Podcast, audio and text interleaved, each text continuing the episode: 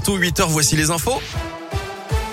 Et c'est avec Gaëtan Barallon. Bonjour Gaëtan. Bonjour Guillaume, bonjour à tous. On débute avec vos conditions de circulation. C'est un peu plus compliqué désormais autour de Saint-Etienne avec notamment des ralentissements sur la RN 88 dans le secteur du tunnel du rond-point. Ça remonte jusqu'à la Ricamari. Plusieurs kilomètres de ralentissement également dans le secteur du Chambon-Feugerolles, toujours en direction de Givors. Ça coince aussi à la jonction entre la RN 88 et la 72 dans le secteur de Terre-Noire et de Saint-Jean-Bonnefond. Des ralentissements sur la Rocade Ouest dans le secteur de Saint-Genélaire en direction de Villars. Ralentissement aussi en arrivant vers le centre commercial au Champ-Villard.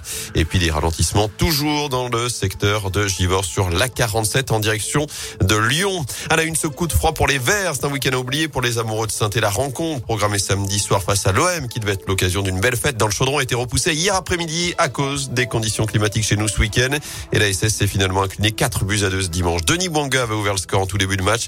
Mais Marseille a accéléré pour mettre 4 buts dont 2 pénalties. Colo a aussi marqué contre son camp. Lucas Gourna a lui sauvé l'honneur en fin de match. Mais Saint-Etienne a fait beaucoup trop de cadeaux, notamment dans sa surface, pour pouvoir rivaliser. Écoutez le gardien de la SS, Paul Bernardoni au cadeau, on fait tous des erreurs. Même si c'est des phrases bateau, mais pour moi, on s'en sort pas si on n'est pas ensemble. Quand on voit la première mi-temps, euh, je pense qu'on n'a pas à rougir. Après, c'est sûr qu'en deuxième, on a, on a relâché un petit peu et on a eu cette absence.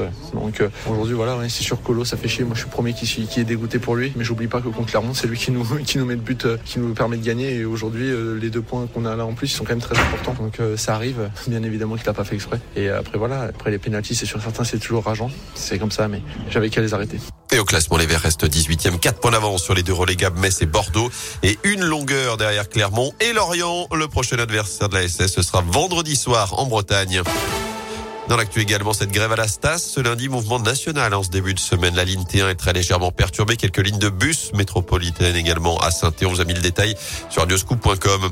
Eux veulent à nouveau bloquer la raffinerie de Faisin entre Lyon et saint Après l'action du 21 mars, un nouvel appel à la mobilisation est lancé pour ce mercredi du côté des agriculteurs ou encore des routiers qui dénoncent notamment la hausse des prix des carburants. Dans la Loire, un homme mis en examen pour homicide volontaire aggravé. Cet individu de 47 ans a été interpellé en fin de semaine dernière après avoir frappé sa femme à la tête dans la nuit de jeudi à vendredi. La victime, âgée de 44 ans est décédé la nuit suivante.